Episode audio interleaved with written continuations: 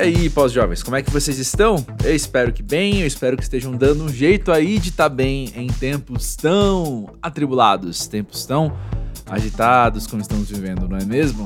Para quem não me conhece, eu sou André Felipe de Medeiros e tenho aqui no Pós-Jovem esse espaço para poder conversar sobre a vida, sobre como estamos vivendo, com pessoas sempre muito interessantes, sempre muito incríveis e que eu tenho o prazer de forçar a ser assim minhas melhores amigas por uns 45 minutos gravando o podcast. E você tem o privilégio, o prazer também de poder conhecer mais de gente que a gente conhece pelos trampos, né? Pelo que as pessoas estão fazendo, estão colocando aí no mundo. E o episódio de hoje é mais um daqueles que eu, eu pude trazer, assim, eu pude dividir com vocês, pessoas que fazem parte do meu universo enquanto crítico cultural, enquanto jornalista, principalmente de música.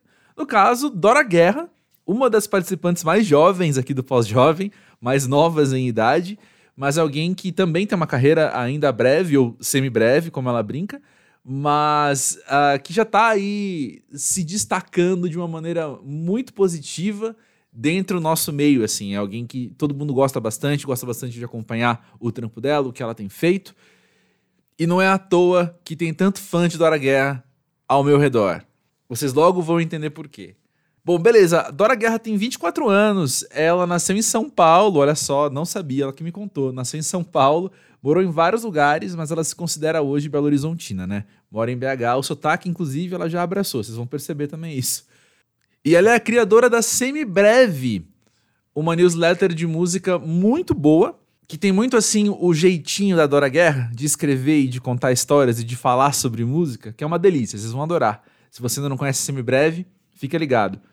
Vou falar mais sobre isso ao final desse episódio. Mas além disso também, a Dora Guerra é integrante do podcast Queijo Quente, do nosso amigo Guilherme Guedes, que já passou aqui pelo Pós-Jovem. Ela também escreve na Popload, do nosso amigo Lúcio Ribeiro, que também já passou aqui pelo Pós-Jovem. E também escreve comigo no Monkey Bus, cujo editor hoje é o Maurício Almêndola, que já passou aqui pelo Pós-Jovem também. É isso, gente. Panelinha, né? Panelinha é outra coisa.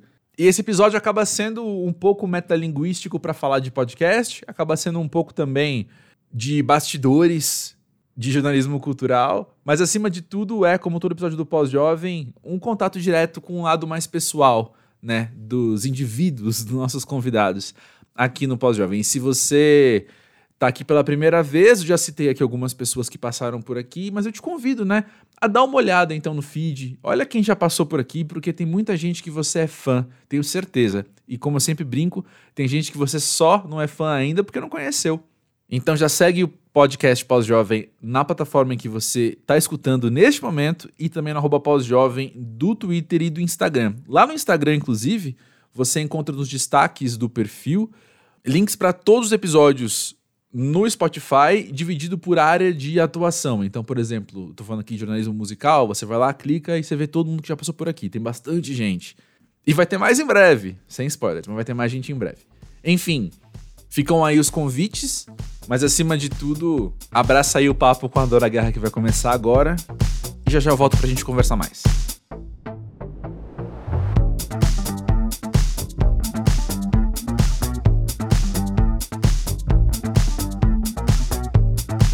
Dora, conta aí pra gente, pra você, afinal, o que é ser pós-jovem? Meu Deus. Mas é assim que começa? Olha, quem nunca ouviu o podcast antes. Ah, continua. não, mas é porque eu não achei que era exatamente assim. Achei que às vezes cortava e essa pergunta era no final. Uma grande conclusão. Eu não sou tão criativo. Então... Enfim. Ah, tá. Cara, eu não sei, não sei o que é ser jovem, né? Mas você me chamou e eu fiquei me perguntando, porque acho que jovem, jovem, 100% jovem, já fica para quem sabe fazer TikTok, eu não sei fazer direito. Nem eu, sei bem. É, aí acho que o pós-jovem também já é um pouco mais melhor resolvido do que eu. Eu pago aluguel tem muito pouco tempo, então eu, eu, diria que eu não sou, não tô lá ainda. Sei. Então, deixa eu trazer aqui a conversa que a gente, a pré-conversa que a gente teve que eu gostei muito do termo que você usou. Você falou que você era uma entre-jovem. para você, o que é ser é. entre-jovem? Então, é isso. Na verdade, é porque é uma coisa. Eu, eu paro muito para pensar sobre isso, porque tem essa, esse papo de Gen Z, né? Geração Z, a galera muito mais politizada e todo mundo. Ninguém é hétero, todo mundo muito mais aberto e tal. E eu sinto que eu não peguei isso, mas eu também não sinto que eu sou millennial pela definição pura. Uhum. Então, eu acho que eu sou de uma leva de pessoas que sentem que estão entre uma coisa e outra, assim, esse limbo meio final dos anos 90, assim. Uhum. Aí eu acho que foi uma tentativa de traduzir essa definição, assim, de não é mais jovem, jovem de, desse sentido, mas também não é esse pós-jovem. Mas é que bem mais nova que eu. em outras Tá É, Eu sei que eu sou jovem. eu não tô negando isso, mas já que a gente tá chegando na categoria de jovem, Uhum. só entre um tipo de jovem e outro. Não, faz é isso. total sentido, faz total sentido. Sempre que a gente usa uma palavra dessas que é ah, subjetiva, né, que é abstrata, a gente sempre define com comparação. Então, é pós-jovem significa que é mais Uhum. jovem que quem, né? E aí você diz, ah, eu não sou mais tão jovem, mas não é tão jovem em relação a quais jovens? E, e aí, em relação a outras pessoas, você vai ser jovem, enfim. Isso também é o de menos. O podcast chama pós-jovem, mas eu não tô nem aí. Isso é o de menos. Fico feliz, porque pelo menos eu posso estar aqui. ah, olha aí. Seja muito bem-vinda. Mas olha só, Muito obrigada. uma coisa que tava na minha cabeça aqui, enquanto você falava também, era assim, ah, talvez ela tá falando isso, né, de se sentir assim, mas também pode ter a ver com ela, enfim, processos internos dela que estão fazendo ela se sentir, não se encaixar Sim. em um lugar ou outro. Mas aí você falou, eu acho que é uma coisa de quem nasceu ali no fim dos anos 90. Tudo isso pra te perguntar então, Uhum. você identifica com pessoas, em pessoas da sua idade, em seus semelhantes? Você identifica uma vibe parecida com a sua? Sim, hoje em dia sim. É, eu tive um. Aí é uma coisa muito pessoal, de tipo, eu fui adiantada no colégio. Era. Olha só, também tá vendo? Então eu sabe 16. mais ou menos o que que Aham. era. Eu também. É. Então, ali naquele momento, a diferença de um, dois anos de idade é muito grande. Uhum. Então, eu tive um. E aí tinha uma coisa também, acho que meus pais não sabiam muito bem o que, que eles deixavam, o que eles não deixavam, que, que podia que não podia. Uhum. Entrei na faculdade ainda, demorei um ano para ser maior de idade, né? Uhum. Ou dois, sei lá, um. É, então, eu tive esse, esse pequeno descompasso que hoje em dia acho que não existe mais para mim. Uhum. Mas também, assim, acho que sempre me dei bem com pessoas mais velhas. E hoje em dia, eu acho que tá todo mundo, essa levinha, assim, que eu falei, tá todo mundo mais ou menos na mesma, no mesmo barco. Sim, interessante. Sabe que muito engraçado, um trauma de infância meu, muito da infância mesmo, assim, era como eu era adiantado na escola, e quando, como você disse, né? Quando você tá na escola, um ano faz muita diferença. Então eu sempre era o mais Uhum. baixo da turma. Isso, eu me Uhum. achava baixinho. Só que eu tinha a estrutura mediana total pra alguém da minha idade. Era exatamente ali o esperado. Aham. Mas eu achava que eu era baixinho. Aí veio a puberdade. Aí o jogo mudou, né? É, eu fiquei feia por mais tempo, entendeu? Essa parte de você sair da puberdade e virar um ser humano Sei, que dá pra olhar, sei. isso aconteceu comigo depois, porque eu era mais nova. Então, assim, tem uns. Ih. Isso aí é... não, é uma besteira você parar pra pensar, um, dois anos. Uhum. Mas na adolescência, isso faz toda a diferença do mundo. Nossa! Total, total, total. E aí eu também, sobre isso ainda, né? O, eu falei, o trauma da infância é eu achar que eu era baixinho e, Uhum. obviamente, isso ser um problema, né? Na, culturalmente ainda, enfim, moleque de escola pública, isso era um problema, né? Ser o mais baixo da turma. Mas o que eu falo também. Mas tudo é um problema nessa idade. Mas tudo é um problema na cidade, exatamente. E aí vem um trauma de adolescência por estar adiantado, e na adolescência tudo é mais problema ainda que na infância, né? Que é Uhum. quando eu me formei então aos 16 e eu não podia. Eu entrei em faculdade pública, não passei no vestibular, não podia pagar uma faculdade, não podia pagar um cursinho e eu tinha que trabalhar. Mas ninguém me contratava, porque eu era um moleque de 17 anos sem experiência nenhuma. Entendeu? E aí eu tive um- um bom tempo ali, um tempo muito dark, assim. Sempre que eu lembro, é muito dark lembrar daquela época, sabe? E era bem isso, assim. Eu passei uns bons meses tentando trabalhar em qualquer coisa, até que um amigo do meu pai falou: vem trabalhar na minha loja, sabe? E aí, mas esse tempo, assim, de ver todo mundo que estudou comigo em- pagando faculdade, entrou na faculdade, Uhum. e eu não podia, ou tinha aqueles que estavam trabalhando e eu com 18 anos e eu tinha 17. então não tava trabalhando ainda, sabe? Então, assim, foi um período de também traumático. Mas aí voltou o que você falou. Em pouco tempo, essa diferença acabou, né? Não, não existia mais, assim. Eu tava Sim. na faculdade com 19, então... É, e é doido... Hum. Porque a gente ouvia, você devia ouvir muito também, né? Essa coisa tipo assim, ah, não, relaxa, você tem tempo. Você, inclusive, tá adiantado e tal. E acabou que, na sua experiência, esse tempo foi invertendo, né? Você estava adiantado e aí você acabou entrando no mesmo tempo que a resto da galera. É.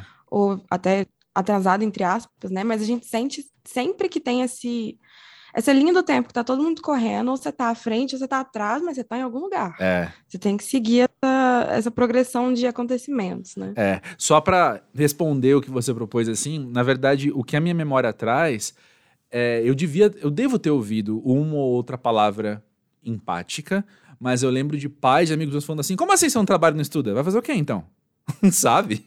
Uhum, eu lembro de, uhum. na casa uhum. do amigo, eu vi isso dos pais deles, assim, ficar. Não é minha culpa, sabe? Não foi minha escolha, não é o uhum. que eu queria. Mas exatamente isso. E aí depois eu tava pós-graduado aos 25, sabe? Então, tipo, depois eu dei uma, uma acelerada também no, no processo, assim. Né? Tipo, vamos lá. já que estamos aqui. né? vamos já tirar isso do, do, do, da frente também. Mas, ah, mas aí também tem outra coisa que você tocou agora, que é justamente essa expectativa dos outros, que é algo que a gente ouve direto aqui no Pós-Jovem dos convidados de diversas idades, né? Mas é justamente isso, assim, de que Sim. a gente cumpre, sei lá, esses papéis da, na escola e de se formar na faculdade, de entrar na faculdade, você tem que entrar, blá blá blá. Só que a vida continua, vida enquanto sociedade, né? Continua te cobrando mil coisas, uhum. né? E tal coisa, você já isso, você já aquilo. E, e eu acho que vem do, do pós-jovem aí enquanto as nossas gerações, enquanto o nosso momento histórico, né? Da gente ter também, assim Sim. como ninguém é hétero, como você falou, a gente poder virar e falar: não, peraí, eu também consigo vislumbrar outros caminhos para minha vida, sabe? Sejam profissionais, Sim. sejam familiares, sejam o que for. Sim. É, essa coisa da expectativa foi uma coisa que eu, eu peguei muito isso porque é, eu, eu peguei muito isso para mim, assim, eu via muita coisa, uhum. sempre fui muito boa aluna, é, e ainda era mais nova, né? Então, assim, era tipo, ah, é porque a Dora, se ela quiser fazer medicina, ela faz. gente, não é por aí. E você, gente, eu vou decepcionar e todos vocês. Também não. Uhum. É. e assim, é, isso das pessoas, né? Da minha família era muito tranquilo. Que bom. Mas também. eu cresci em, em, cidade pequena, então ainda o parâmetro era muito curto, assim, tipo, o povo realmente achava que eu era muito fodona, sabe? Porque era uma, era uma cidade pequena, entendeu? Uhum. O público amostral é muito pequeno. é, e aí eu tive esse momento, assim, de formar e de vir para Belo Horizonte e de aí ver o que, que é um lugar com muitas pessoas e descobrir que você não é nada. Ah, a mediocridade bate é a porta a qualquer momento, né? É, é, mas é libertador também, porque aí também é. você não tem você não tem que ser mais melhor a pessoa melhor pessoa em nada. É. Você não tem que ser genial. Aí, aí eu acho ótimo, na verdade. Não, total. Agora isso foi bem resolvido na minha cabeça. Total. Eu lembrei agora de uma conversa que eu tive esses dias. Eu vou jogar a conversa para um outro canto bem, bem drástico, tá? Bem intenso. Joga, inclusive. manda. Mas eu lembrei, essa semana eu tava. Semana passada, conversando com uma amiga, assim, a gente conversando, batendo papo mesmo de, de tudo. Essas amizades que a gente pode conversar sobre qualquer coisa, assim, sem, sem medo de uhum. pagar de louco, né? E aí, isso vale pros dois. E aí ela falou, lembra que a gente tá falando alguma coisa de, de morte ou falecimento, que ela falou, eu às vezes fico aflita em pensar que quando eu morrer, a vida continua para os outros, né? Eu falei, para mim isso é um alívio. Uhum. Não depende de mim, cara. Sabe? Se eu morrer, é. quem, quem, tem, tem quem vai ficar triste por um X tempo. E, e passa e continua. Uhum. Tipo, ó, oh, não dependia de mim. Ufa, para mim isso é um alívio, saca? é libertador, é. assim como é. eu me descobri medíocre, foi libertador para mim também. Quando eu entrei na faculdade, estava ali falando: caramba, tem muita gente muito melhor que eu no que eu tô me propondo a fazer. Eu vi uma reflexão esses dias, assim, no Twitter. Eu só leio sobre... o Twitter também, tá ligado? É, é onde eu, eu me informo sobre filosofias e tal. É, acho que falando mais sobre né, a minha leva assim, de, geracional. Uhum mas não sei se isso aplica a você, assim, mas do, do tipo de filme também que eu cresci assistindo. Hum. E eu vi muito esses filmes de. Eu sempre fui muito ligada nessas coisas de cultura pop e tal. E eu via muito esses filmes de a menina que não fazia nada, um dia alguém encontra ela na rua Hum, e ela se torna a maior popstar que o mundo já viu, sabe? uhum. E você fica por muito tempo torcendo que algo assim vai acontecer com você, sem esforço, por puro talento, e que você é a última cereja do bolo. E na Uhum. verdade, quando você descobre que você não é, é muito mais tranquilo. Tipo, você não realmente queria ser uma grande popstar mega famosa, que também, se você morrer, o mundo vai acabar Uhum. e vai ter 10 dias de velório igual a Rainha Elizabeth. Não é isso que você quer pra sua vida. Não mesmo. Então, é, eu acho que é libertador tudo isso. Não, gostei. Gostei muito. Então, olha só. A gente tem em comum ter se formado aos 16 anos, que eu tava, tava adiantado no colégio. A gente tem em comum Uhum. essa libertação em descobrir que a gente não precisava ou não tinha que ser a, a melhor pessoa do mundo, genial, criativo, sei lá o que você quiser chamar. Prêmio Nobel aos 20 Sim. anos, né? e a gente tem em comum que a gente escreve de música. Olha aí. Não sei se você sabia, mas a É. gente tem isso em comum. Aí, eu queria perguntar pra você, porque a tua trajetória é mais breve que a minha, por enquanto, né? Então é mais fácil responder. Semi-breve. Como é que você foi cair nessa? Como é que você veio parar aqui? Cara. Então, eu achava que eu ia me tornar uma grande popstar aos 16 anos. Você, Hannah Montana. É, como deu pra reparar. Aham. É. Eu sempre gostei muito de música, meu pai é músico, mais publicitário, é, não é um músico, música, ele tem uma produtora de áudio, faz jingles, trilhas e tal. Sim. Não é músico de pegar a estrada, mas sempre foi uma coisa que esteve na minha vida. E eu sempre fui muito apegada à música, só que eu não tinha, nunca tive muito saco pra pegar em instrumento. Uhum. Não sou muito boa de ouvido, hum, sabe? Eu ainda olhava pro meu pai e falava, o cara é foda e eu, eu não tenho esse, não tem, isso não está dentro de mim. Então, acho que a grande questão da minha vida por muito tempo foi, e aí, o que que eu faço Uhum. com esse gosto, com esse amor que eu tenho, mas que não me parece amor suficiente para eu aguentar ficar mais de um mês com o violão na mão. Eu canso muito fácil. Uhum. Então, foi uma coisa bem. Aí eu fui fazer comunicação, é, passei na FMG, fui fazer publicidade, queria mexer com publicidade, Uhum. até metade do caminho que eu falei assim, gente, mas o que que eu faço com esse negócio da música? E aí, acho que só se resolveu melhor quando eu fui fazer meu TCC. E é- era aquela grande alegria da comunicação que TCC você podia escolher basicamente qualquer coisa para estudar. Uhum. E aí eu, eu escolhi estudar o, o 24 Karat Magic, o álbum do Bruno Mars. Uhum.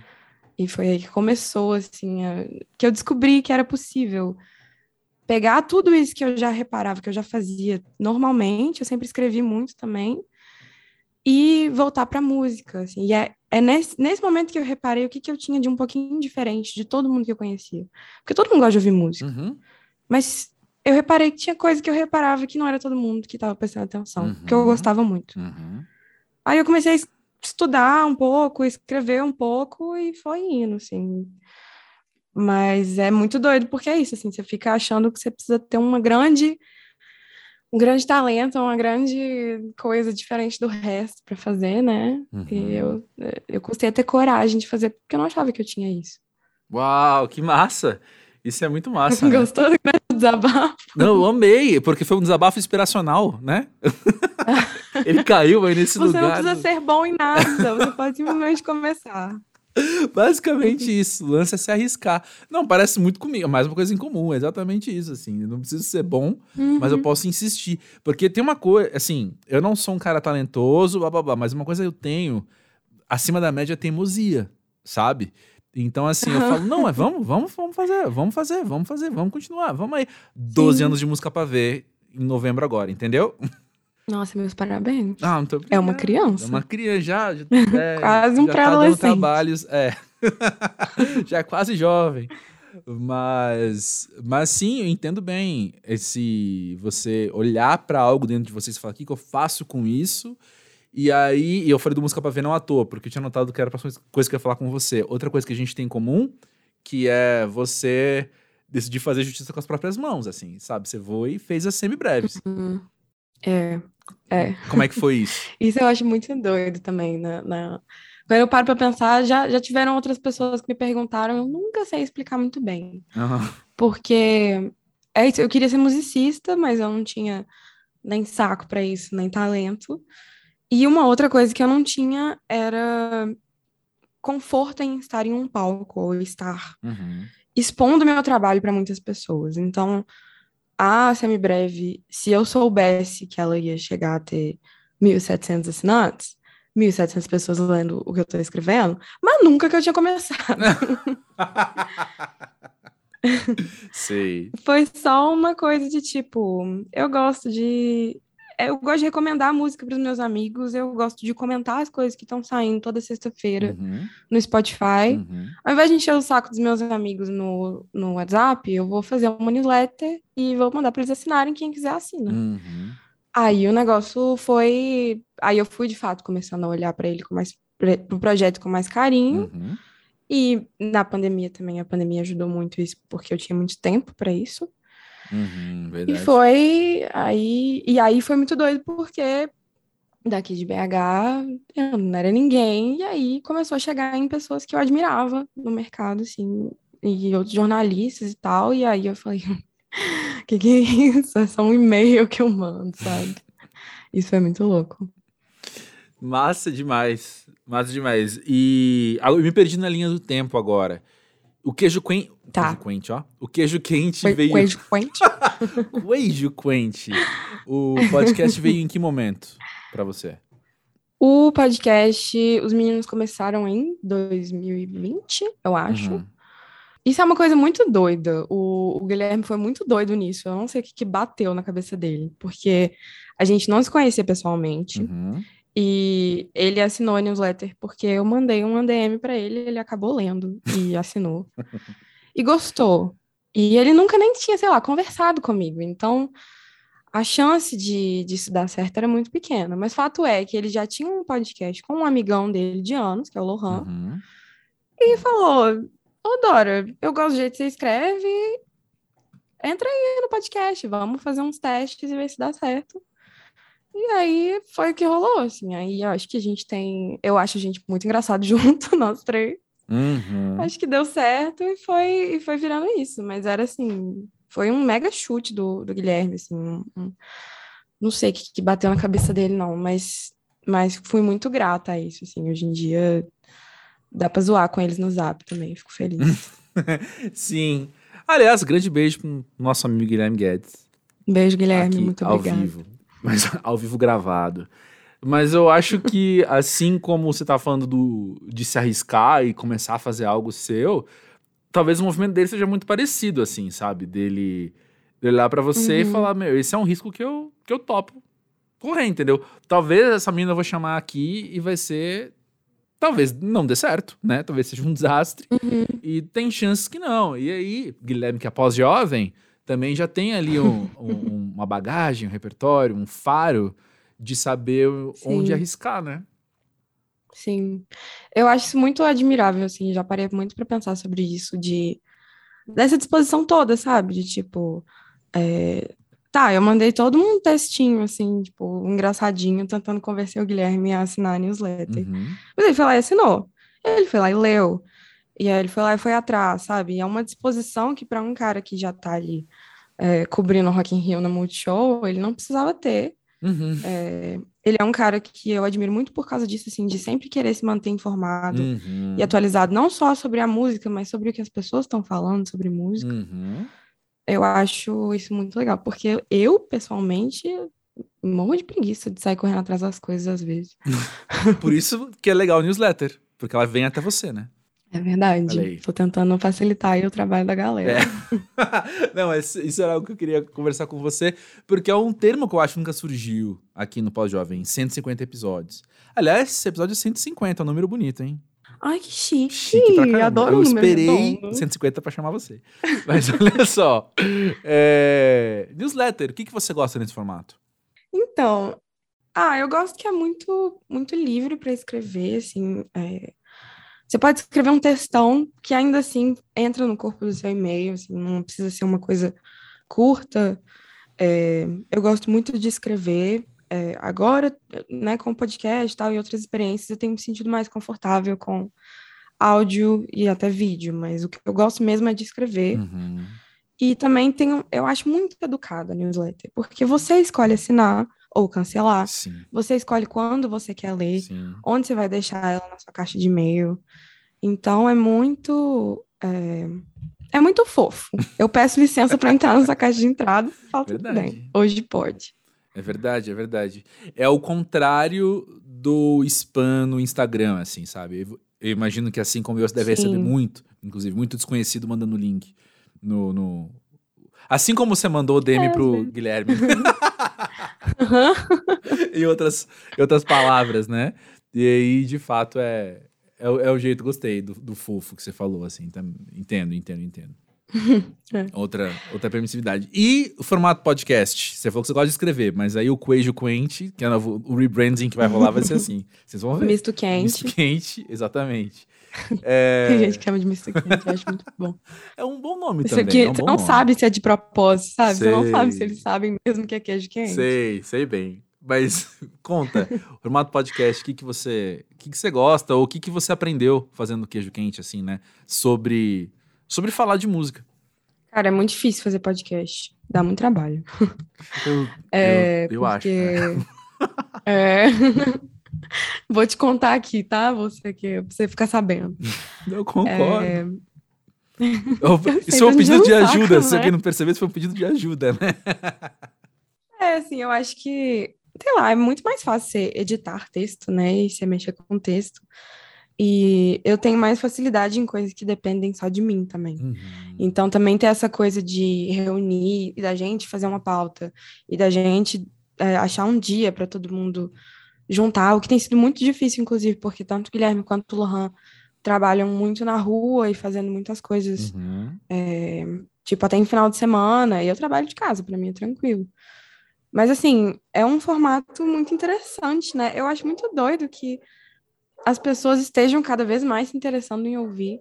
Tipo isso aqui, sabe? Sim. A gente tá só conversando. Isso. Mas é a sensação de, tipo, quem tá ouvindo pode ter a sensação de estar sentado no bar com a gente. Isso é sensacional. Exatamente. É, as, as mensagens que chegam pro pós-jovem desde o primeiro episódio são muito afetivas, assim, sabe? De falar de companhia, de falar de. Acabei de ir, meu microfone tá super alto, pessoal. Tava estourado até agora, vocês me perdoam? Baixei meu volume. Voltando. Falam muito de, de fazer dessa companhia, falam muito do. Do, do, do se sentir parte da conversa e um assunto que. Um assunto, ó. Uma mensagem que eu gosto muito de receber, que vem, chega de vez em quando, é vocês conversaram sobre coisas que eu não tenho com quem conversar. Isso é muito Sim. massa. Mas eu acho que eu, eu Sim. desviei um pouquinho, tangenciei o que você estava falando. Mas é isso, eu acho Não, muito louco não, que as pessoas estão é ouvindo, querem ouvir, né? É, não, eu acho o pós-jovem, é, eu falei com você, eu ouvi, ouvi uns quatro, assim. Não vou te falar que eu ouvi muitos É um também, bom não. número, é um porque bom eu, eu quero ser sincera. Ouviu do Guilherme? Ouvi do Guilherme. então pronto. Eu vi, inclusive, porque foi mais no início, assim, foi. é, Ah, eu, eu tive muitas crisezinhas, né? Assim, essas que todo mundo tem, de tipo, o que que eu faço, pra onde eu vou. Uhum. E é muito interessante você ouvir essas pessoas que fazem o que você gostaria de fazer ou não, mas que relatam mais tranquilamente, mais aprofundamento, mais profundamente sobre essas coisas, assim. Cara, é muito doido você parar pra pensar, tipo, você tem um script, Uhum. ah, vai entrar na escola, vai entrar na faculdade, formou, Uhum. vai trabalhar, mas na hora que você chega na parte de trabalhar, aí é uma confusão que todo mundo surta e a gente não fala o suficiente sobre isso. Pois é, mas Dora, é por isso que tem o pós-jovem também. Porque isso é uma coisa que eu falei assim, pois é. nos primeiros episódios. Eu não vou lembrar porque eu não ouço eles há três anos, né? Mas se não foi no primeiro, foi assim nos primeiros cinco. A gente falou bastante disso, que era exatamente o que você falou. É, o script é muito bem definido até você sair do ensino médio. Depois, Uhum. tem os que entram na faculdade, tem os que não entram. Tem os que entram depois, tem os que não Sim. entram nunca. Tem os que fazem 19 faculdades. Tem os que casam, e os que Uhum. casam e têm filhos. Tem os que têm filhos sem casar. Tem os que, entendeu? Vai cada um fazer uma coisa. Tem quem tem compra, a quem tem VTube. aluga. E tem a VTube. sabe? Então, assim, E tem o cara que vai ser BBB, pai e tá feliz sai, com ela. Fica com o cara do BBB, Isso, exatamente. engravida, é youtuber, é influenciadora. Não tem script mais. Exatamente. Exatamente. Então, e tem que se falar sobre isso. Como você falou, não estão conversando sobre isso. Quando eu, quando eu, eu lembro estruturando o projeto do pós-jovem, ah, aliás, metalinguagem, né? Mas eu, estruturando o projeto do pós-jovem lá em 2019, assim, eu lembro de, de fazer umas pesquisas, né? De, ah, os temas, então, para quem tem, vamos supor, 30 anos, né? Quais são os temas? É sempre, tipo, mercado de trabalho numa pegada coach, ou relacionamentos, muitas vezes também na pegada coach, Uhum. entendeu? Relacionamentos amorosos, né? Vamos Sim. ser bem, bem específico. Mas falando sobre que que- amizade, falando sobre relacionamento com seus pais Aham. nessa idade, entendeu? Não t- não estavam O falando. que que te fez pensar em fazer o pós-jovem? assim? Foi meio essa linha? Ou primeiro você falou, ah, quero fazer um podcast Isso. pra galera da minha idade, depois você pensou nos assuntos. Não, foi muito assim. é, 2018 foi traumático pra muita gente, não só pra mim. Uma das conversas que eu mais ouvia era ninguém sabe se Eu fiquei escutar. assim, uai, o que aconteceu em 2018? Lembrei. Cê- é, cê- cês- cada um sabe que viveu em 2018, mas enfim. É. Uh, E aí, muitas conversas ao meu redor eram as pessoas não sabem se escutar. E aí eu fiquei Uhum. pensando, o que, que a gente pode fazer para as pessoas se escutarem? E aí o podcast, logo surgiu a ideia de um Sim. podcast. E aí, tá, agora precisamos de um tema. Que, que, a gente, que tema a gente pode ter que seja uma desculpa para as pessoas se ouvirem? Entendeu? E aí foi isso, vamos preencher lacunas, vamos preencher outras lacunas e onde vai, e aí chegamos no pós-jovem com essa ideia. Inicialmente, ali no- nos primeiros 10 episódios, quero investigar fazer 30 anos, né? In- investigar assim, né? Hum. Era desculpa para sentar e conversar com as pessoas. Fazer 30 anos. sim. E aí, com o tempo, assim, muito pouco depois disso, já foi tipo, ah, não, não é necessariamente 30 anos. Ah, é, aí é isso, tem gente de 24 e gente de 60 e pouco. E aí, é isso. É. Tudo é um pós-jovem, depende de quem é o jovem. Aí, ó, viu? Olha só, ela Depende do prestou atenção no que eu falei. Exatamente. Tô te escutando. Não, obrigado. Tá vendo? Isso que eu falar. Podcast é uma mídia muito sensacional por causa disso, né? Pela, pela adição ativa que a gente tem, mesmo quando a gente tá fazendo alguma coisa. Igual o César Lacerda brincou comigo. Beijo, César Lacerda. Eu lembro na época que, a gente, que saiu o Pau-Jovem com ele, que a gente tava falando sobre isso, sobre o Vi Podcast, e ele falou que não tinha terminado um, um episódio do podcast. Opa, episódio do Pós-Jovem que ele tava ouvindo, porque acabou a louça pra lavar. Uhum. Aí ele falou: vou fazer o quê? Sentar no sofá e ficar ouvindo um podcast? Eu não. Eu dei risada e falei: eu também não. Eu também dou pausa e espero Uhum. passar com o cachorro na próxima vez pra continuar ouvindo, né? Mas o que, que eu ia falar? Isso, a gente sempre tá fazendo alguma coisa, mas a escuta é ativa mesmo assim. Isso eu acho Sim. muito interessante dessa mídia, sabe? Não é igual aquela música que você. que ficou lá no fundo e você não percebeu que acabou o disco, né? Podcast você tá Uhum. aqui de alguma maneira escutando. Enfim. É, eu até tenho um tempo, inclusive, que eu não consigo ouvir muitos podcasts, porque eu ouvia muito pegando ônibus. E aí, agora que eu trabalho de casa, Uhum. as oportunidades que eu olho e falo assim, agora eu vou ouvir um podcast, porque é isso. A música, eu trabalho ouvindo música de boa, Uhum. mas eu não vou botar, trabalho escrevendo, não vou botar pessoas falando no meu ouvido enquanto eu tô escrevendo. Mesma coisa que eu. desvio 100%. Exatamente. Entendo Ah. muito bem. Entendo muito bem. E mudou. É, eu, quando não trabalhava. Bom, já trabalhava principalmente de casa, já faz uns cinco anos que eu tô nessa, nessa, nessa dinâmica, Uhum. né? Mas ainda assim, eu ia, seja pra, pra ir lá pro estúdio do Monkey Bus, seja para que eu ia a pé, mas seja pra encontrar Uhum. alguém, pra fazer uma entrevista. Da época que a gente fazia pre- entrevistas presenciais, eu não faço uma há quanto tempo? Mais de dois anos, dois anos e meio, né? Mas enfim, eu ouvia podcast no meio desses caminhos, né? E aí quando chegou 2020 foi muito isso, assim, de estar em casa e falar: o que, que eu faço pra ouvir um podcast? Sabe? O que, que eu posso Uhum. fazer pra ouvir um podcast? Muito louco, né? Oh, mas o, o negócio do deslocamento também é muito doido, Hum. porque eu parei muito pra pensar assim, por que que eu sinto que as músicas, os álbuns que saíram, principalmente em 2020, eles não ficaram muito assim. Foi uma coisa muito estranha quando chegou no final de 2020 Hum, e a gente ficou assim, ah, quais foram os melhores álbuns? Quais foram as coisas mais legais? uhum, Porque eu acho que o deslocamento fazia muita diferença também na hora de criar relação com música. uhum, Eu acho que ficar ouvindo música também, coisas novas de modo geral uhum. sempre no mesmo lugar e naquela situação horrível que foi, você não criava laço, sabe? Eu acho que talvez para criar laço, inclusive com as pessoas que estão falando aí no seu ouvido, não dá pra você estar tá parado sem fazer nada, assim. Não, não é assim que funciona. Uhum. Não sei, viajei aqui.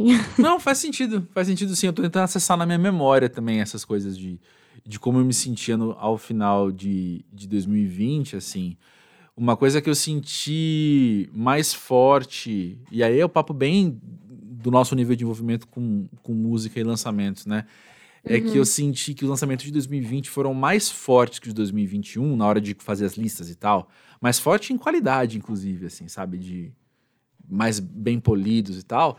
Porque muito do lançado em 2020 foi feito em 2019, na verdade, né? Sim. Então, Sim. Eu, você tá falando de, de consumo, eu tô falando de produção. Eu tô falando, né? Não uhum. tô discordando de você, eu tô dando um outro lado, né?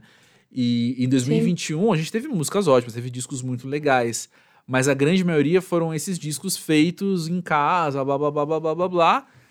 Que no fim das contas, quando eu parei para comparar a lista de melhores 2020 e 2021, a 2020 era muito uhum. superior, sabe? Muito superior. Sim. Agora, enquanto consumo isso, eu não. Acho que não sei opinar, já dizia Glória Pires, entendeu? Não sou capaz de opinar.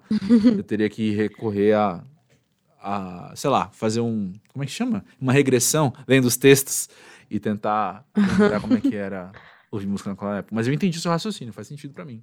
É, eu acho que é tipo também assim, sei lá, a música, as, as músicas de 2020, principalmente, porque 2021 já foi um ano um pouco mais abre e fecha, né? Uhum.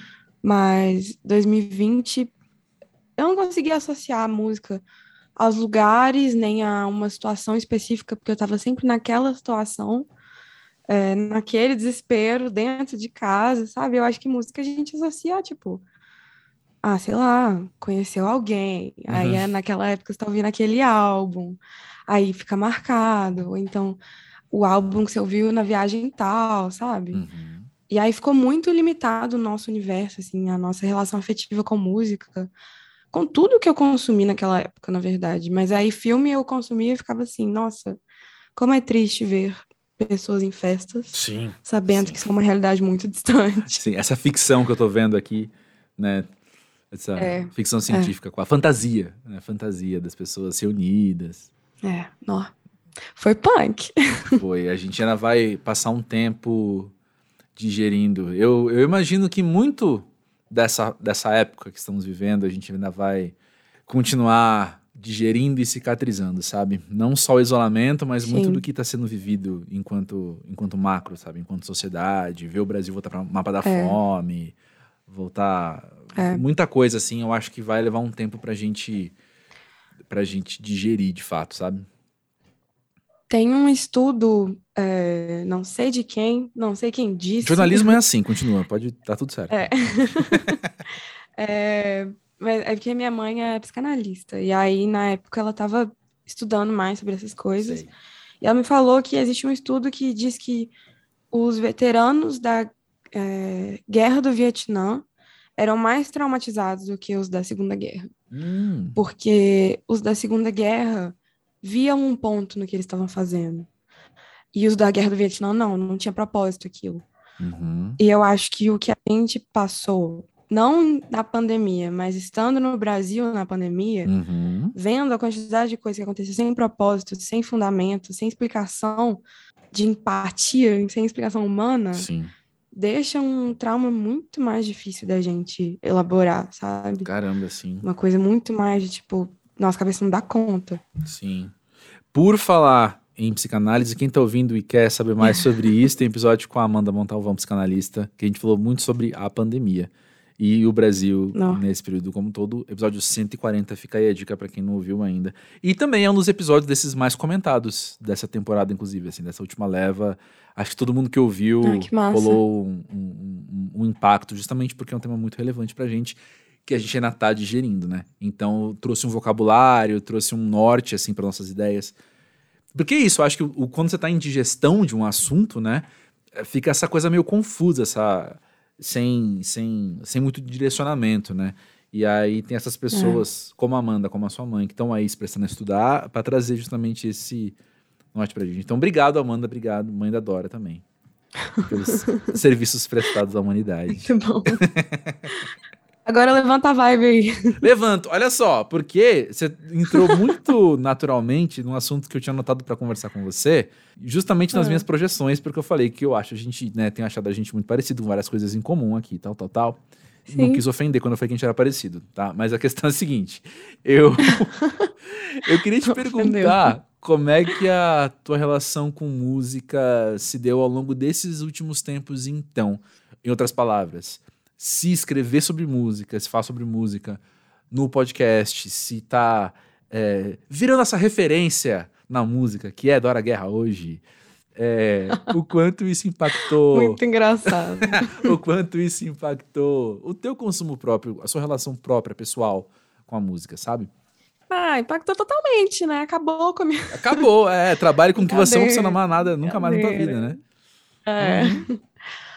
Mas assim, é, na verdade, não, não, não é que de- se tornou ruim, mas é, eu coloquei muita responsabilidade nisso também. Então, às vezes é difícil ouvir música por ouvir música, porque eu gosto de ouvir música.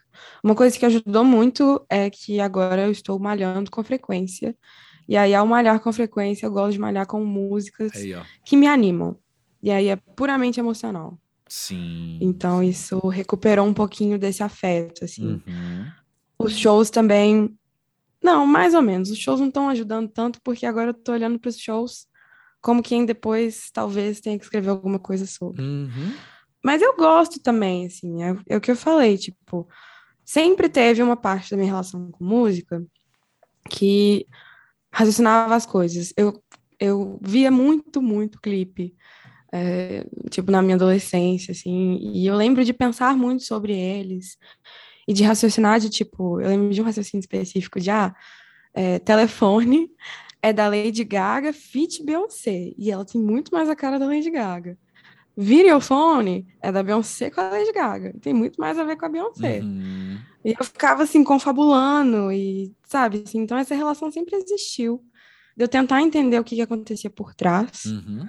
Mas é muito diferente quando você sente essa responsabilidade. Eu sinto muito, assim, de sempre estar informado, e sempre estar estudando, e sempre estar, tipo, produzindo um negócio que as pessoas vão achar legal, legal e que vai estar certo, que eu não vou estar falando besteira. Uhum. Aí, com qualquer coisa que você tiver uma relação assim, é um pouquinho complicado. É, ou haja energia para gastar com isso, né? Haja energia mental para investir em tudo isso. É. Mas olha, eu vou me dar liberdade de, no meu lugar, pós-jovem, de ser mais velho que você, de estar nessa mesma carreira, mas ter mais, mais anos queimados na estrada, mais pneu queimado na Uhum. estrada, que é te contar que a minha relação com música também se desenvolveu bastante, sabe? Eu tive o, o momento Sim. de estar muito deslumbrado com o universo que eu pude entrar. Então, assim, Uhum. os músicos que você ouve são os que você vai conversar amanhã, sabe? Tem vários Sim. privilégios. O- os shows, as pessoas te convidam pra você ir. O blá, blá, blá. Uhum. Vários privilégios, várias coisas muito legais. Que chega uma hora que elas viram só re- responsabilidade sua. E aí você dá uma surtadinha. E você vira e fala, por que eu Uhum. não amo o meu amor mais, sabe? Por que, que isso aqui tomou Uhum. conta da minha vida e invadiu outras áreas? E aí, com o tempo, a gente vai ganhando, desenvolvendo ferramentas para lidar com isso. E aí, teve agora, por Sim. exemplo, no, no fim de semana, teve o Festival Koala, por exemplo. Três dias de Koala. Uhum. Pra eu conseguir estar lá na sexta-feira, inclusive, eu tive que trabalhar sábado e domingo de manhã, o que eu não fiz na sexta-feira à tarde, sabe? Então eu Uhum. fiquei assim, ligadíssimo nas obrigações e tal, por três dias seguidos, manhã, tarde e noite. Mas Uhum. lá eu já consigo saber quando prestar atenção. Eu tava com um amigo que ele viu isso acontecer em tempo real, assim. Uhum. De eu parar e Aham. falar, "Ah, narrativa tá aqui, a narrativa tá aqui. Isso aqui tá acontecendo assim, assim, assado, tal, tal, tal, tal, tal. Aí começar o Djavan a cantar e eu tô lá cantando com o Djavan, sabe? Tipo, ô, Aham. foi. Já, é, uma parte você assimila enquanto, enquanto profissional e outra enquanto ser humano, sabe? Uhum.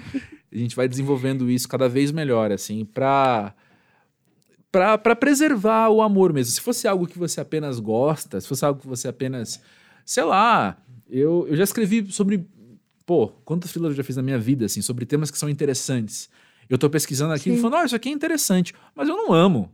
É só interessante, Uhum. entendeu? É só. daquele momento ali é legal, seria cansativo continuar. Mas como é um amor, é um valor muito grande que tem, assim. Você precisa, você precisa e naturalmente você desenvolve essas ferramentas, sabe? Esse sou eu sendo inspiracional Sim. também, tá vendo? Eu achei muito bom. É. há uma esperança, Dora Guerra, há uma esperança. É, não, mas eu não tô desiludida, não. Assim, eu também.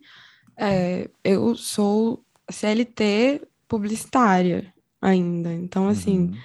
é, esse lado ainda é um lado que eu também me dou o privilégio de, tipo, o lado musical, jornalismo e tal, que eu comecei a entrar um pouco mais também no último ano. Eu não me considerava jornalista e não fazia matérias, entrevistas, como eu tenho começado a fazer. Uhum.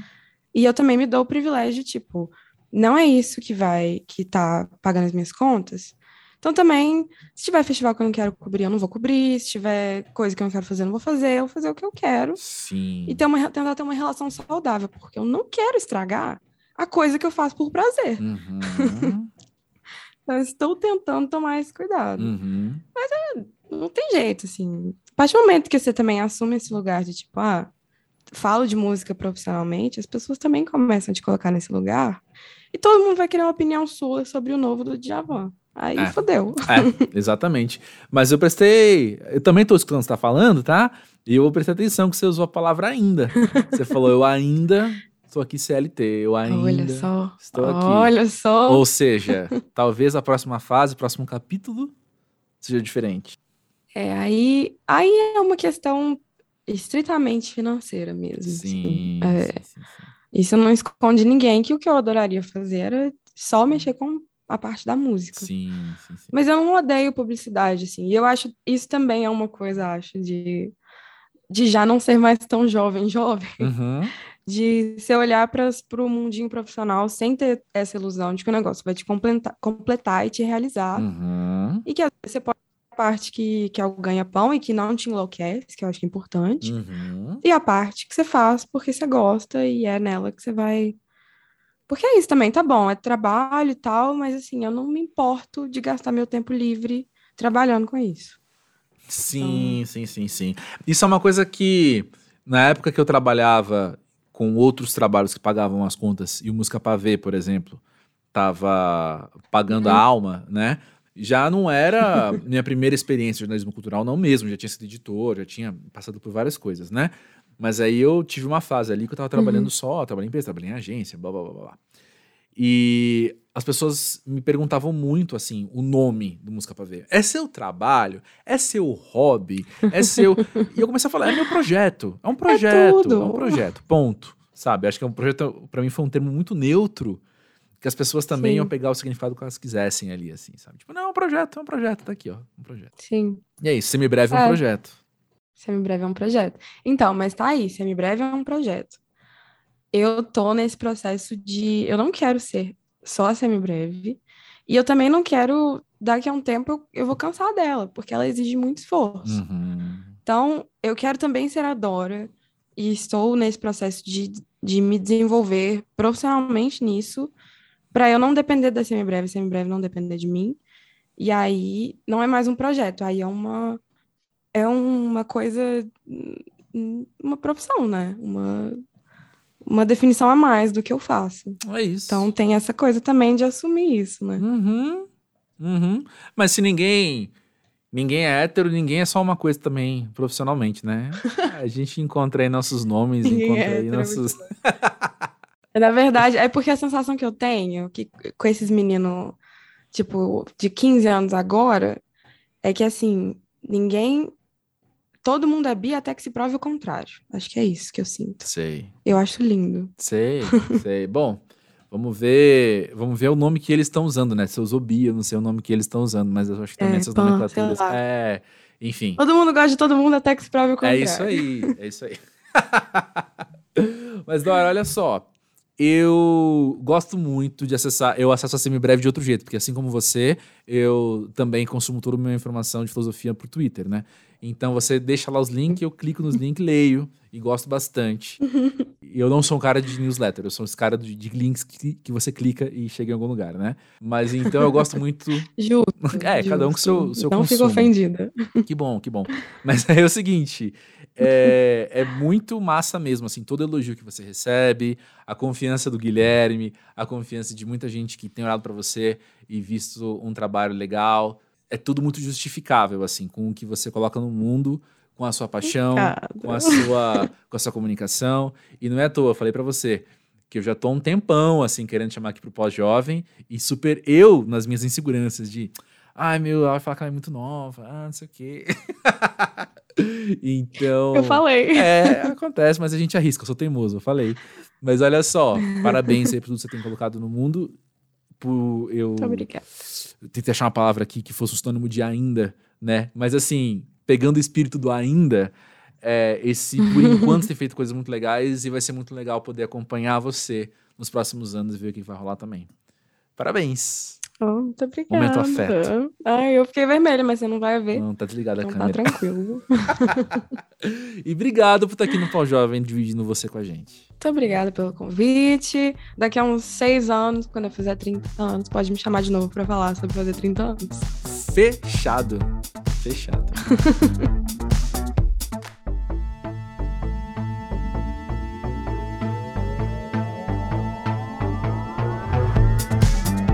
É, gente, como eu falei, fica evidente, né? Porque porque somos fãs de Dora Guerra. que pessoa bacana, que papo legal, muito feliz de poder abrir o espaço aqui para tê-la conosco, a gente poder conhecer mais dela, né? Mas olha só, eu tava aqui pensando o que conversar com vocês. Agora, faz um tempinho, eu tava assim, pensando como é que vai ser quando eu for gravar, o que, que eu vou falar para eles. E aí eu lembrei, assim, que, como é a primeira vez, como falei com a, com a Dora, né, que a gente fala de newsletter aqui no podcast pós-jovem, eu queria dar a dica de uma newsletter que eu acho bem legal também, que chama Imagina Só, da minha amiga Natália Pandeló. Grande beijo, Nath. E essa newsletter, eu não sei como que ela explica, eu vou contar assim nas minhas palavras, né? Mas pra mim, a newsletter da Nath, ela é tipo. É isso, a newsletter da Nath. É ela se comunicando, ela colocando no mundo muitas das coisas que ela tem pensado, que ela tem sentido, que ela tem observado e aprendido. Basicamente também o que eu faço aqui no podcast pós-jovem. Basicamente também o que nossa amiga Natália Souza faz no podcast para dar nome às coisas. E eu penso que esse tipo de, de obra, esse tipo de produto, né, seja no formato podcast, no formato newsletter, no formato blog, no formato perfil de redes sociais, não sei. Eu penso que são, são produtos muito interessantes da gente notar, porque é isso. É, são pessoas na mesma geração, pessoas na mesma contemporaneidade, colocando no mundo as coisas que as atravessam. E muitas delas têm intersecção, né? Não à toa, sei lá, a, a Natália do Imagina Só, por exemplo, ela ouve o pós-jovem, ouve para nome às coisas. Então, acaba sendo, né, de uma certa inevitabilidade que os temas vão se cruzando, mas cada um com seu olhar, cada um com seu repertório, cada um com seu jeito de fazer as coisas também. E cada um no seu formato, né? Então, a Nath já. São duas Natálias, né? Tô falando da Natália Pandeló, do Imagina Só, e a Natália Souza, do Para às Coisas. A Natália Pandeló, do Imagina Só, já sugeriu o pós-jovem lá, eu fiquei super feliz quando eu vi. E eu tô falando aqui do, da newsletter dela não por retribuição, mas porque de fato é algo muito massa. Como eu comentei com a Dora, eu não sou um cara muito de, de newsletters, mas sempre que eu vejo que tem e-mail da Natália, eu dou uma olhada e fico super feliz com o que ela tá colocando. Sempre me faz bem e sei que vai fazer bem para vocês também. Para facilitar a vida de todo mundo, porque eu tô muito bonzinho hoje, você vai encontrar na descrição desse episódio link tanto para semibreve da Dora quanto para o Imagina Só da Natália Pandeló. E aí você pode clicar, se inscrever, ler, ter acesso, ficar feliz e por aí vai. E na descrição desse episódio você encontra também mais duas coisas. Uma delas é link para as redes sociais do Pós-Jovem e eu te convido mais uma vez a seguir para você ficar atento ao que está acontecendo por aqui, a gente poder manter contato entre um episódio e outro. Todas as terças-feiras tem novos e as quintas-feiras de vez em quando também. Enfim. E tem também ali um link. Faz só uma semana que eu tenho dito isso, que faz só um episódio que eu tenho falado isso aqui no Pós-Jovem, porque eu literalmente esqueci que isso existia. Tô falando muito rápido, né, pessoal? Deixa eu respirar. Voltei, voltei mais em. Mas olha só, eu esqueci que eu tinha habilitado uma função de você poder enviar comentário por áudio aqui pro Pós-Jovem. Fica à vontade. Eu, eu lembrei quando? Quando semana retrasada chegou um episódio desse. Chegou um comentário desse, desculpa. No meu e-mail eu falei: caramba, é verdade. As pessoas podem mandar comentário por áudio, né? E é isso, os comentários por áudio, então o link tá na descrição desse episódio. É o único link em inglês que tá lá. Se você não entende inglês, não tem problema, porque não tem erro, tem só uma frase em inglês. Você vai clicar lá e vai ser direcionado para o local de onde você pode enviar o seu comentário em áudio aqui para o pós-jovem. Só, só peço que você se atente que ele tem que ter no máximo um minuto. E aí depois corta e enfim, não tem o que a gente fazer. É um minuto por comentário, mas fica aí à vontade, vai ser super legal trazer mais de você aqui para o Pós-Jovem, seja nos comentários por áudio ou nas mensagens que chegam no podcast pósjovem.com.br. Eu tô, eu não sei se estou sendo muito crítico, apenas eu estou me sentindo mais caótico do, do que de costume nesse momento. Peço perdão, mas essa semana, pessoal, ó, esse episódio tá saindo na semana de eleições. Assim, se é pra, pra sentir o caos, meu amigo, é, é essa hora, né? E eu tô aqui mergulhado nisso. Mas enfim, peço perdão pelo vacilo. Desculpa qualquer coisa, a gente vai se falando. Segue aí o Pós-Jovem e é nóis. Beleza? Grande beijo, valeu!